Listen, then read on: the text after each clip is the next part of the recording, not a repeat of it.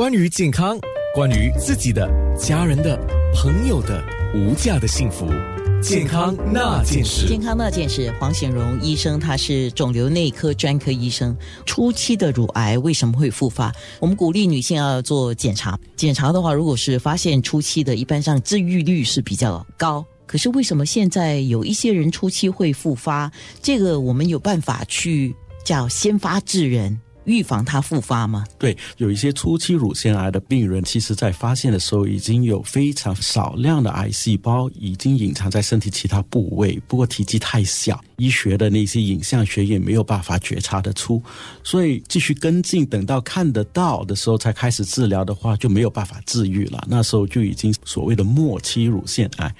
所以，如果要提高病人的治愈率，不能等到出事的时候才做治疗，要预防性的。换句话说，手术前或者手术后得做化疗，系统性全身的治疗。那无论那癌细胞隐藏在身体什么部位，我们都能够把它们一举消灭。就是因为这个原因，很多初期乳腺癌的病人手术前或者后都得接受化疗。那以前我们认识初期的乳癌的癌症病人，他们是一定要做化疗，还是不一定需要做化疗？要看我们评估他们日后复发的概率有多高。一个病人复发的概率能够从几个角度来分析。首先就是肿瘤的分期，肿瘤的分期决定于肿瘤的体积，它的大小。还有是否已经转移到周遭的淋巴结，比如腋窝的淋巴结或者锁骨上的淋巴结。那如果是体积越大或者淋巴结影响的越严重，分期就越高，日后复发的概率也就越高。还有另外一点，就是我们从肿瘤它的分化，能够大概估计得出它以后复发的概率有多高。有一些肿瘤细胞是比较好治的，它们有一个弱点，就是它们依赖身体里面的雌激素来助长。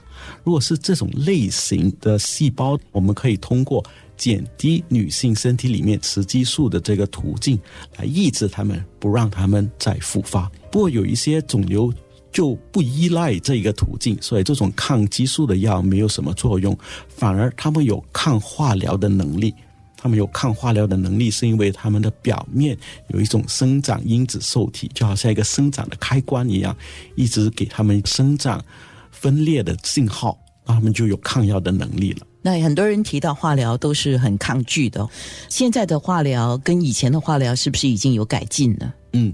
部分有改进，不过其实有很多普遍遇到的一些负面作用，比如脱发、食欲不振、口腔溃疡、神经神经病变、手脚麻痹的那些问题，还是会遇到的。一般我的哲理呢是，如果这个病人。没有办法治愈，就是已经是进展期的肿瘤了。那我就尽量减低负面作用，让他们有好的生活的素质、好的生活质量，因为这是。除了延长生命，保持好的生活质量也是一个很重要的目标。